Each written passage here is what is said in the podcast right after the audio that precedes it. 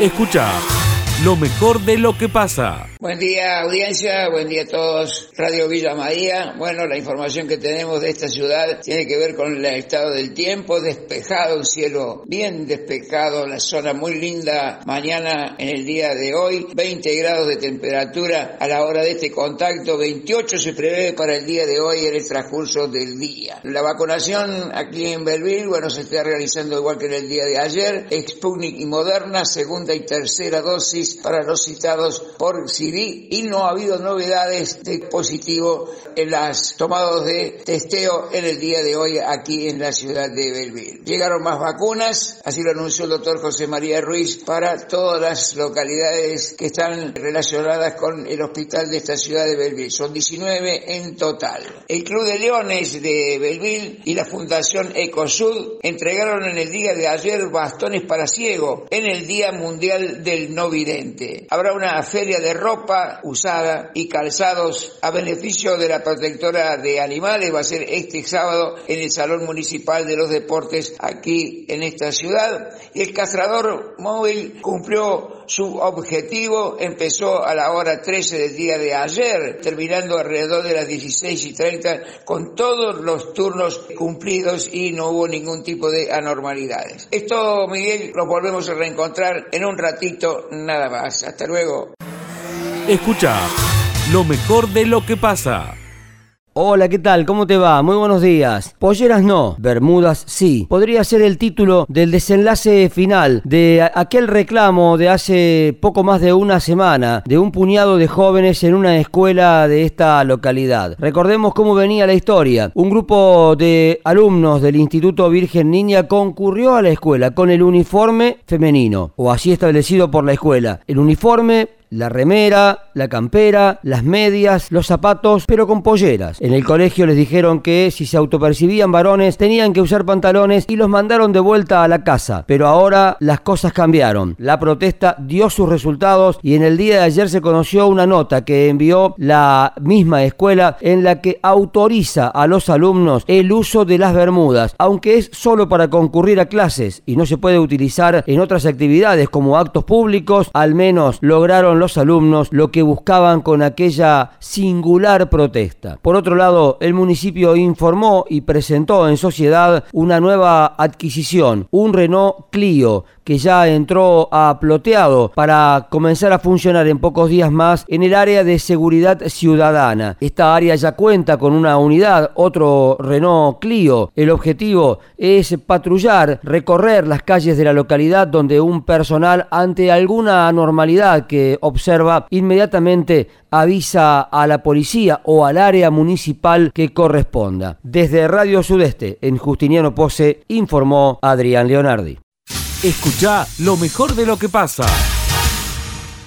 Buenos días Miguel Ángel. Desde la Carlota este informe acerca de lo importante que ocurrirá este fin de semana en la ciudad. Es que después de un año en blanco, la región volverá a vivir la fiesta de la tradición como viene ocurriendo desde hace casi medio siglo. Este medio siglo que ha consolidado en el ámbito criollo la convocatoria carlotense poniéndola en un plano de jerarquía. A eso ha apuntado la entidad civil Amigos de la Tradición que en el predio volverá a ofrecer un espectáculo de jineteada como se ve muy poco en el país en una sola jornada. Nueve tropillas y los jinetes de mayor prestigio harán el placer de los miles que los organizadores esperan. Y que no será únicamente el domingo, porque viernes y sábado en el predio de la jineteada habrá variedad de espectáculos. Claro que el domingo es lo central. Desde la mañana la fiesta es atrapante. Así lo evidencia el asombro de ver desfilar por el centro de la ciudad a miles de jinetes jinetes, carros antiguos, conservados como si el tiempo no hubiera transcurrido, y una docena de tropillas en un desfile encabezado por la banda municipal. Todas estas circunstancias que rodean la fiesta la han convertido en una convocatoria numerosa de la región y con llegada de delegaciones de toda la provincia y de las vecinas también, como los de Santa Fe, Buenos Aires La Pampa, para nombrar solo algunas que ya han comprometido a estar. Como dice el eslogan de la fiesta, y está tal cual el país se reúne en la Carlota por tradición. Y eso es todo. Desde la Carlota, Enio Garzón y Escucha lo mejor de lo que pasa. ¿Qué tal? ¿Cómo le va? Buen día, buen día equipo, buen día audiencia. Eh, hablamos del Poder Judicial, en este caso el fiscal doctor René Bocio, en la jornada de ayer ordenó la prisión preventiva para Carlos Jonathan Noguera, un hombre de 27 años que en la jornada del 27 de septiembre atacó a su expareja, habría abusado sexualmente con acceso carnal, un hecho que ocurrió en la vieja casona del Parque de la Vida. Accidente de tránsito pasado a las 8 de la mañana en la calle Intendente Arines y esquina Santa Fe, barrio de Meguino, colisionaron una pick-up conducida por un hombre de 48 años y una motocicleta conducida por una joven de 19 años que a ser trasladada hacia el Hospital Regional Pastel con heridas leves. Primer informe de la mañana de hoy. Bonita mañana, jornada. Escucha lo mejor de lo que pasa. Llega el especialista del tambo, José Yacheta Buen día desde todoagro.com, José, ¿cómo estamos? ¿Qué tal? Buen día, ¿cómo te va, Miguel? En este caso estamos con la oficina en el campo, Miguel, mm. porque estamos en el tambo robótico del Inter Rafaela en este preciso momento, compartiendo con una veintena de colegas de toda la República Argentina una jornada de capacitación para periodistas agropecuarios que comenzó en el día de ayer. Hicimos una recorrida por la planta que tiene un laboratorio muy importante que explica el 5% de las ventas de productos veterinarios de Argentina, que se llama Laboratorios Over, que está en San Vicente, la tierra del periodista Fantino, eh, a unos 50 kilómetros al eh, sur de Rafaela. Y hoy estamos aquí en Rafaela, bueno, también visitamos ayer el tambo Roca, que es un tambo que han refuncionalizado la gente del INTA con el aporte de la Universidad del Litoral y con el aporte del grupo CREA Santa Fe Centro, eh, muy interesante, un sistema base pastoril muy modal, muy eh, promedio de la zona, que funciona muy bien, ganan dinero, hacen las cosas muy bien, mucha gestión, algún toquecito tecnológico, pero no mucho, porque es eh, básicamente un sistema que apuesta a la facilidad y a la sencillez.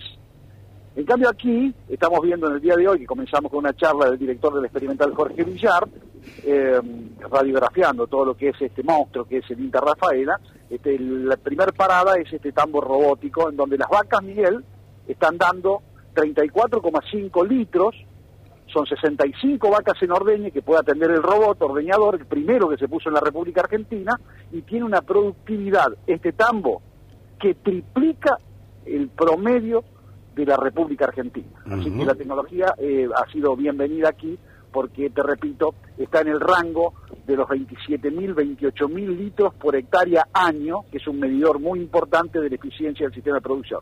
Solo en 26 hectáreas hay 80 vacas masa, 65 ordeñándose y logran producciones eh, eh, superiores a 2.000 litros por leche por día, sacan unos 60, 65.000 litros al mes. Bueno, fantástico. Mirá los datos que nos estás tirando. Viene bien a esta hora de la mañana toda esta estampa informativa de relacionada a la lechería. José, ¿qué otras cosas estás viendo en Rafaela como para hacer una síntesis extra tambo? Bueno, yo creo que tiene muchas similitudes Rafaela con Villa María porque en alguna medida eh, son dos ciudades que respiran leche. Eh, cada una con su forma, cada una con su cultura, pero aquí también se ve el poder que tiene la lechería y que explica, por ejemplo, los bajos niveles de pobreza e indigencia comparativamente con el país, son la mitad casi, tanto en Rafaela como en Villa María, si uno toma el promedio país y el promedio de... Eh, y en esto algo tiene que ver, o mucho, la lechería, que es una actividad muy dinámica que genera muchos puestos de trabajo en el campo, arraigo y también en la industrialización. Son muy parecidas en este sentido las ciudades, quizás aquí hay un mayor compromiso comunitario de las instituciones, hay más sistemas asociativos, hay, en ese sentido me parece que tiene un punto a favor. Claro está que Villa María tiene a su favor también que tiene un río que la atraviesa, en fin, digamos, quizás está en un centro más neurálgico desde el punto de vista de la logística, pero bueno, cada una con sus particularidades, te diría yo que estamos en presencia de dos ciudades que son muy eh, lindas para vivir y también muy interesantes desde el punto de vista del desarrollo humano. Fantástico. Gracias, José. Que tengas linda estadía allá en los pagos rafaelinos. Un abrazo grande, Miguel. Continuaremos la jornada durante todo el día aquí en Experimental y seguramente después nos han invitado a hacer también un taller con otros periodistas del país y los coordinadores de comunicación para un poco ver que todo cambia y también la comunicación, Miguel. Escucha lo mejor de lo que pasa. Jornada de vacunación va a ser el sábado de 12 del mediodía a 12 de la noche. Está principalmente destinada a los mayores de 18 que todavía no se hayan colocado su primer dosis de vacuna contra el COVID y a todos los menores que falten completar su calendario, digamos, el, calendario nacional de vacunación anual. ¿Qué cantidad de dosis hay disponibles? No, dosis hay y hay distintas eh, vacunas eh, a disposición. Principalmente esta jornada se, se, pensó para alcanzar la mayor cantidad posible. Todos los otros años hemos tenido muy buena eh, repercusión y ha venido muchísima gente. Escucha lo mejor de lo que pasa. Pasa al intendente de Alto Alegre, Omar Tabela. ¿Cómo está Omar? Un gusto, buen día. Hola Miguel, buen día, ¿cómo estás? Pero perfectamente bien. A ver, algunas, algunos detalles de, de esta reunión que hubo con el jefe de gabinete nacional, con Mansur. Fueron varios intendentes, eh, entre ellos estaba eh, vos, Omar. Sí, la verdad que eh, me sorprendí. Muchos intendentes de la provincia de Córdoba, creo, hablan, todos hablan de alrededor de 150 intendentes, que éramos y intendentas, lógico, presidentes de comuna, de varios partidos políticos, distintos partidos políticos, y muchos concejales también, así que realmente una, una reunión muy linda. Bien, ¿Qué, conclusión, ¿qué conclusión sacaste más allá de la alegría, de la eh, con los colegas ahí? ¿Qué, qué conclusión sacaron de esta reunión? La conclusión hecha por mí, puntualmente hablo por y me hago cargo de lo que digo, que fue el, jefe de gabinete, Mansur, eh, nos dio a entender que es un gobierno, el gobierno de Alberto y Cristina es un gobierno que está trabajando para todos los argentinos. O sea, no trabajan ni, ni muy a favor de una provincia ni muy en contra de otra provincia. Es lo que más o menos yo entiendo y creo que algo entiendo de política. Entonces, todo lo que puedan decir eh, otros medios, no, no, no digo los medios, otras voces, de que hay un gobierno nacional de que está trabajando en contra de, yo lo, no lo veo que sea así, yo realmente no lo veo que sea así. Por ahí hay gobiernos como el mío o como no, otros gobiernos que pretendemos más que otros que otros pares, que otros municipios y bueno, hay que ser, hay que tener paciencia. En el caso mío puntual, yo hace muchos años que estoy trabajando con el gobierno nacional, eh, intenté hacerlo también con el gobierno de Macri, bueno, no he logrado nada, pero siempre desde el 2003 a la fecha algo he conseguido en la nación, algo he conseguido y nunca me he peleado con, con nadie. Bien, bien, Entonces la conclusión es que hay un hay un gobierno nacional conjuntamente con todos los ministros que le ha abierto la puerta eh, a todos los intendentes, a todos los gobernadores, por igual, por igual, eh, para que vayamos a, buscar cosas que nos hacen falta. Bien. Y, realmente por eso me vine contento. Perfecto, está bien. Además, en Alto Alegre se ve lo que se ha hecho a lo largo de todos estos años que han mencionado, está a la vista. Solo con un visitar el pueblo uno se da cuenta que hay muchas obras que se han concretado. En el, ¿Cómo ves el futuro, Omar, de un pueblo chico, del interior del interior? ¿Cómo lo ves al futuro? Y el futuro es un poco incierto. A ver, el futuro en sí de los pueblos depende, depende mucho de, en este caso, de los intendentes, cómo trabaje con mm. su gente, pero depende mucho de los altolegrenses, en este caso puntual si realmente los altoalegrenses queremos, como estamos queriendo a nuestro pueblo, y, se ve, se nota de que estamos creciendo. Hoy con nuestro parque industrial ya hay algunas decisiones tomadas por, por emprendedores locales, porque yo siempre dije que iba a trabajar para un parque industrial y no esperaba de que multinacionales iban a venir a invertir en el parque industrial de Alto esperaba que puntualmente esperaba de que, y espero y veo que se está dando, que empresarios locales que se vayan preocupando por nuestro pueblo y poniendo su empresa de, producción de, de, en nuestro parque industrial. Y bueno, estamos viendo de que ya hay gente trabajando, como el vivero este de, verdura, de lechuga hidropónica, vemos gente trabajando con un vivero de plantas de ornamentación para la zona rural.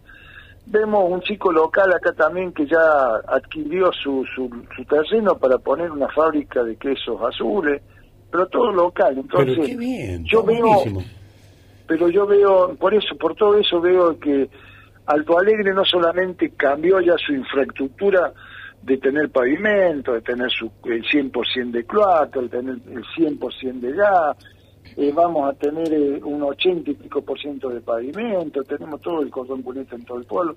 No solamente que estamos satisfechos satisfechos con toda la infraestructura, ahora vamos por las empresas, por la- las fuentes laborales. Y entonces veo un pueblo de que está surgiendo, que está tratando por todos lados, entre todos juntos, no es mérito únicamente del intendente, de solucionar el problema que tiene todo el mundo, el problema laboral. Claro. Y yo creo que si trabajamos en conjunto y, so- y podemos solucionar ese problema laboral, pronto, muy pronto. Hoy, hoy tenemos que salir a buscar mano de obra para trabajar en lo que sea, y es muy difícil conseguir Tuareg. sí, sí, sí, No sí. digo- En todos no lados, Omar. que- Eh, En todos no lados digo es que difícil. tengamos eh, una mano de obra calificada, que tengamos eh, manos de obra en blanco. Hay muchas cosas en negro, pero todo el mundo está trabajando. Yo Bueno, creo que no hay sé- un índice que marca, está clarito, hay un índice que marca a nivel nacional que el, eh, el país está creciendo. Hay un índice que marca el índice laboral que últimamente estamos llegando casi al 3, 4%, al 2,5, 3% ha crecido el índice laboral en blanco. Así que yo creo que en conjunto el país está creciendo. Bueno, me alegra mucho escuchar una mirada tan optimista, ¿eh? Y que de un intendente como Alto Alegre, Omar Tavera, que como él bien ha dicho, de política algo sé, dice. Así que hay que confiar. Eh, co- avi- anuncia, por favor, anuncia el festival eh, de Alto Alegre. Si, se- si es que se hace, anuncialo. Sí, sí, el festival, hoy estamos trabajando para, para que el 29 de enero Bien, vuelva, ahí. Que, que vuelva el festival a nuestro campo de, de, de jineteada, ¿no? Eh, todo depende de, esta famosa Eh, pandemia o- o- que ola hemos de COVID. cruzado, esta ola de COVID que, que no, nos ha maltratado bastante a todo el mundo, no solamente a los Sí. estadounidenses ni a los argentinos, a todo el mundo, seamos conscientes que la hemos pasado mal. Hoy yo creo que Argentina, dentro de todo, somos uno de los países que marca un índice favorable a ir rumbo ya a la normalidad. No nos confiemos, por Bien. lógico que no nos tenemos que confiar. En ese Pero marco todo eso, está trabajando y se hace el festival. estamos trabajando ya con todas las tropillas ya habladas, contratadas, estamos trabajando con los con los conjuntos folclóricos, con el chamamé, así que Bien. faltan Escucha lo mejor de lo que pasa. Grupo MEI, con el respaldo de la Superintendencia de Seguros de Nación, presenta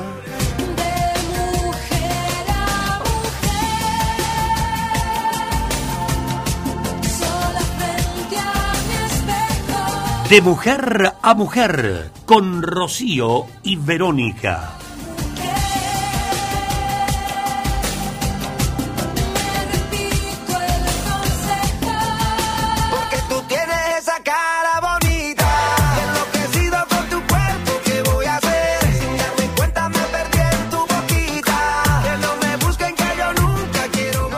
Bueno, comenzamos esta mañana de jueves junto a Rocío. Qué linda tenerlo acá en el estudio. Ro, ¿cómo estás? Muy buen día. Hola, Vero, muy buen día. Estoy lista para hacer el programa. ¿Listas preparadas ya entonces?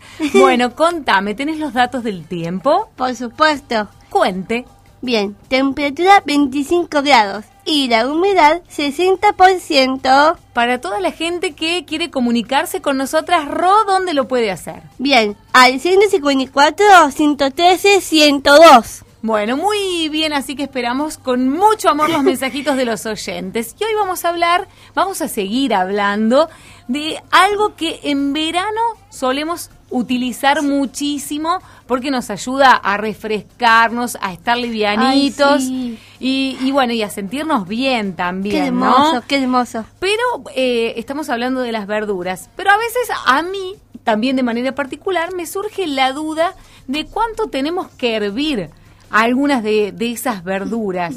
Eh, ¿Cómo es el tiempo? Y eh, hoy está Rocío acá para refrescarnos un poco la memoria Obvio. y contarnos a todos que estamos esperando con ansias esta, esta columna. Por ahí eh, se nos pasa un poco la cocción. A mí me pasa, me pasa, me pasa un montón de veces, así que te No quiero... te pases, no te pases, Bello. Así que no te pases. Te quiero escuchar. Ro, ¿cuál es el tiempo de cocción de los alcauciles? Bien, así es, Bello. Hay que hervirlos durante unos 15 a 20 minutos. Se recomienda que los pinches con un cuchillo para comprobar si están blandos, si no dejarlos 5 minutos más. Bueno, ¿y en cuánto tiempo se deben cocinar las chauchas? Hervir en agua salada sin los extremos hasta que estén tiernas. Aproximadamente unos 10 o 15 minutos. Es importante este dato, Ro. Hay que sacarle las puntitas, por claro, así decirlo. para que no se pinche la garganta. Claro, ¿a vos te gustan las chauchas? Ay, me encantan, medio con ensalada, es más rico. Sí. Y más fresco. Más fresco, tal cual. Y mm, la remolacha, viste que también la podemos usar para acompañar la, la chaucha. Ay, sí. ¿Cuánto tarda en hervirse? Bueno, acá está la pregunta. Cuando las remolachas son grandes, grandes, y en el momento de ponerlas en, en la olla, aún están muy frías. Se requiere un tiempo más para lograr que se cocinen bien. En concreto, entre 45 minutos y una hora y media. ¿Y cómo hacemos para evitar que la remolacha pierda ese color intenso Ah. que tiene? El truco es fácil.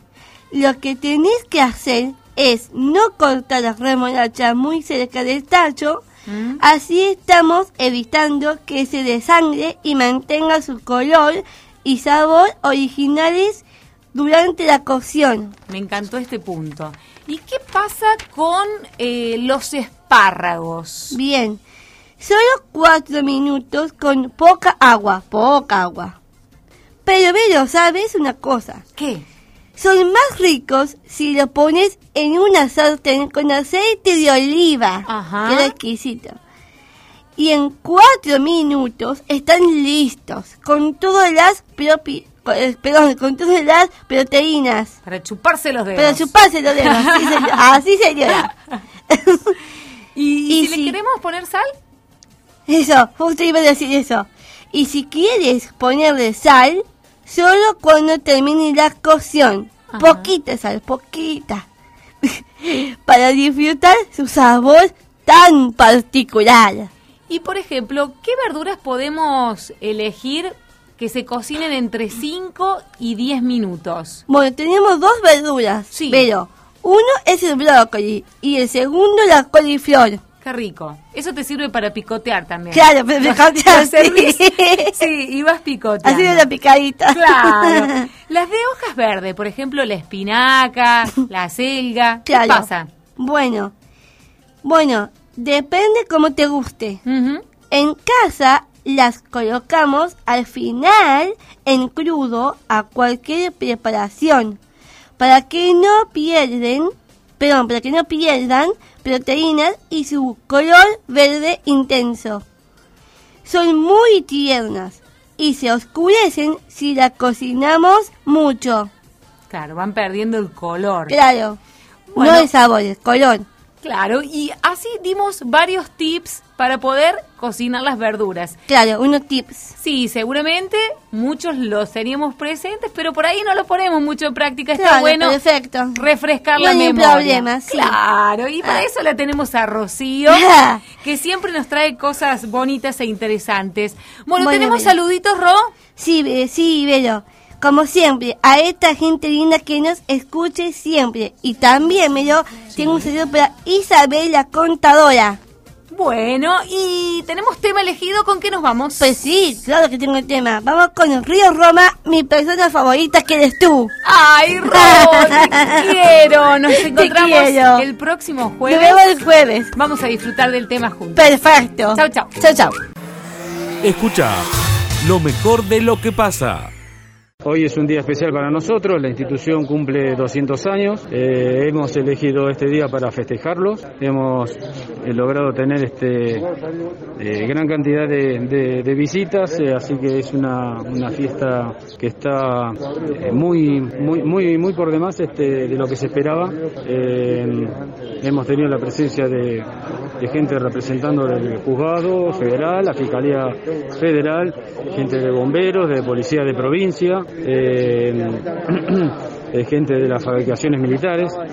Y bueno, en ese contexto se han premiado hoy en el acto a la gente que se ha de- destacado durante el año con todas este, eh, su predisposición y, y la, y la mejor voluntad puesta de, de manifiesto al momento de cumplir con sus tareas. Escucha lo mejor de lo que pasa.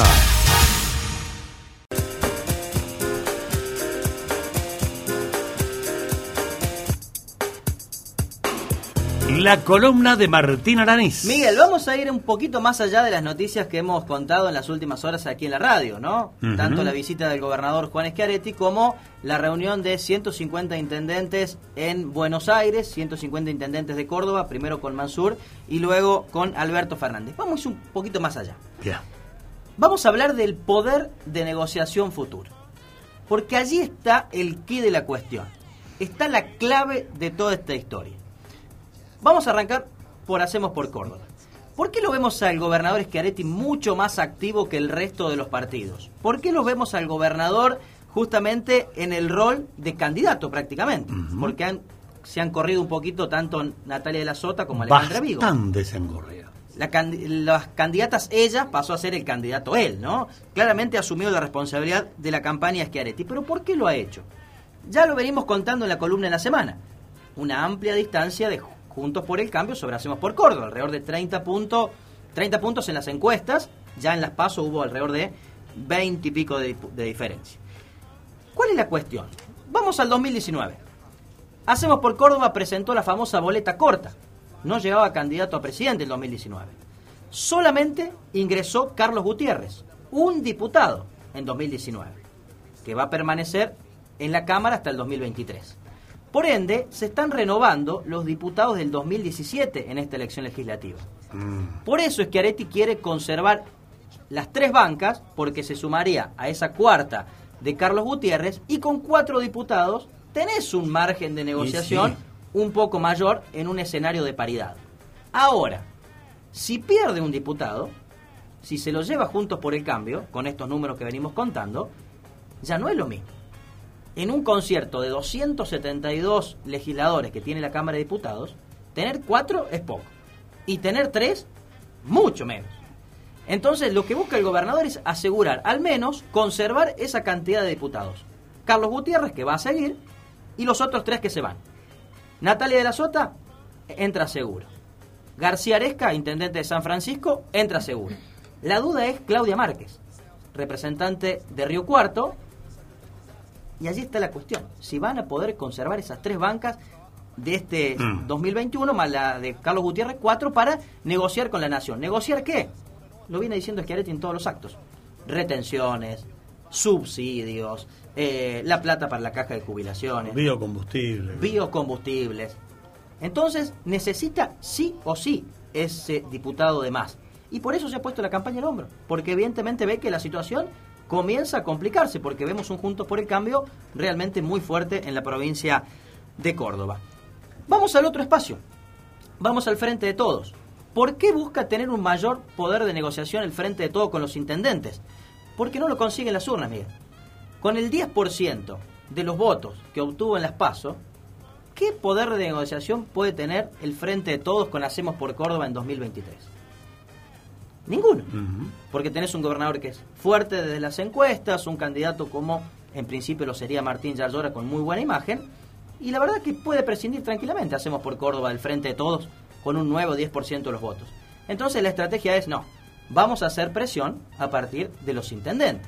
Vamos a decir, mire, tenemos 100, 120, 150, y de esa manera poder negociar distinto.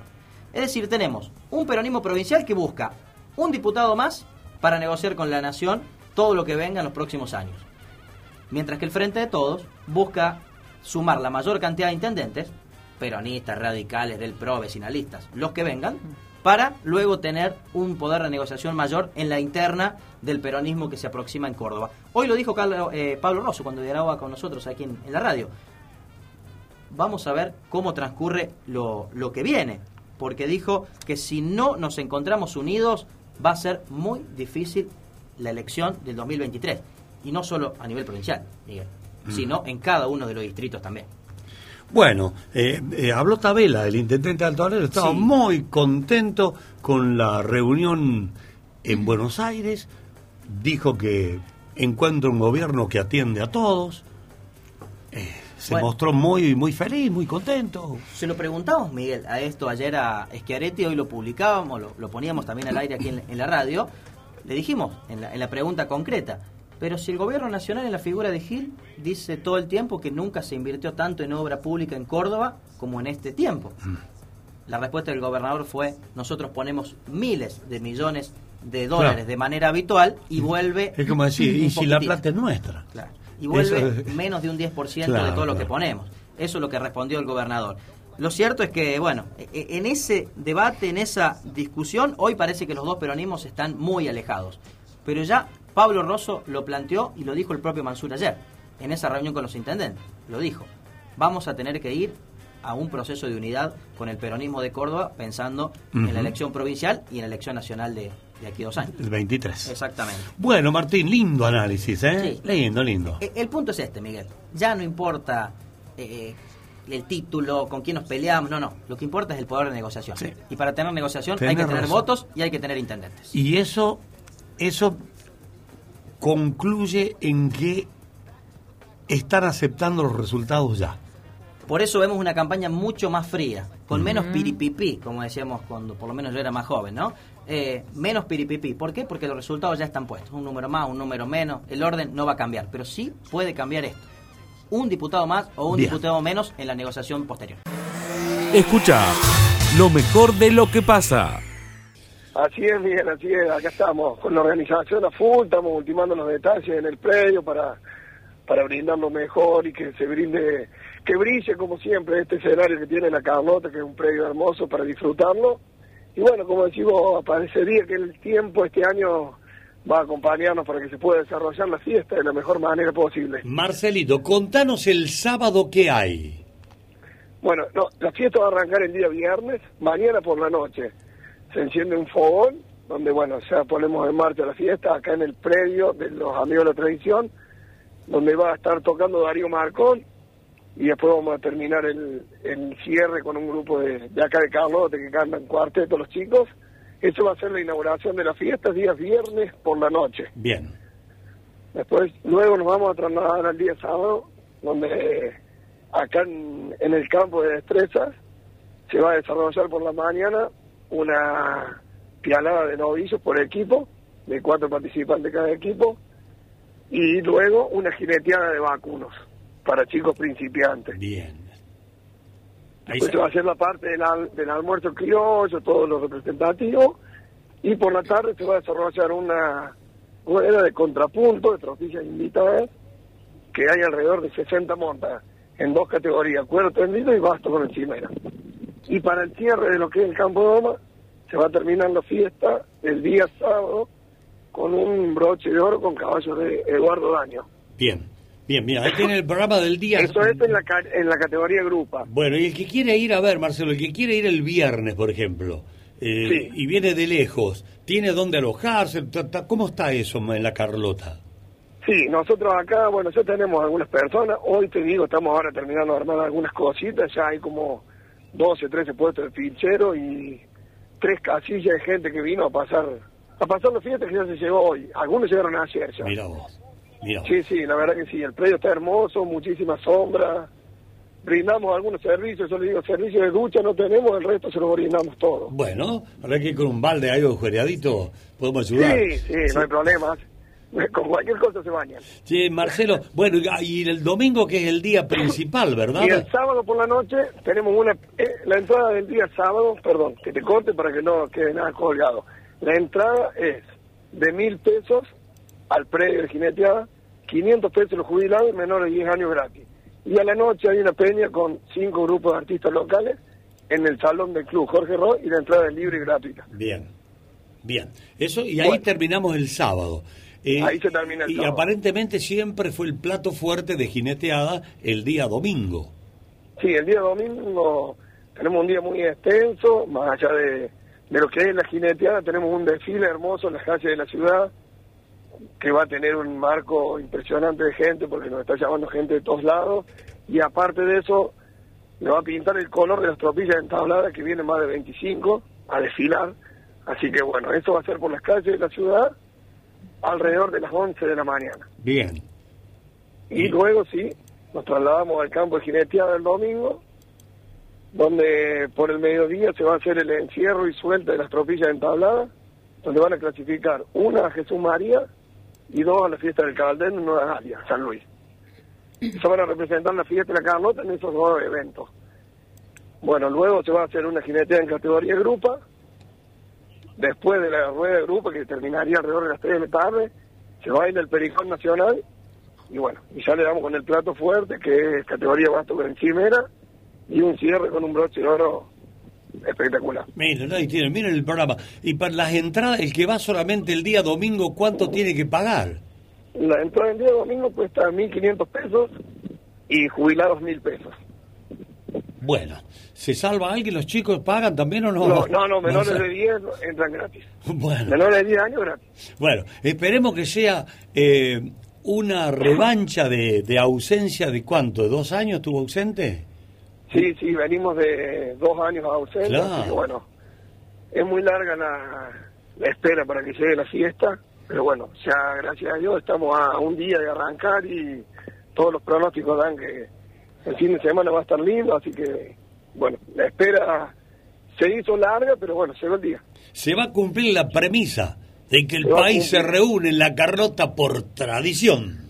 Así es, Miguel, como vos lo decís. Bueno, gracias. Querido Marcelo, le mandamos un abrazo a todos, ahí los de la agrupación y, y a toda la gente de la Carlota. Eh, mucha gente nos estaba preguntando por la- el costo de la entrada, ya está ventilado, has dicho. Así sí, que sí, así es. está todo clarito más o menos para que no para que no surja ninguna duda después y bueno, así que nosotros ya estamos terminando todos los detalles en el predio para que quien ya empiece querer llegarse a la Carlota, las puertas están abiertas.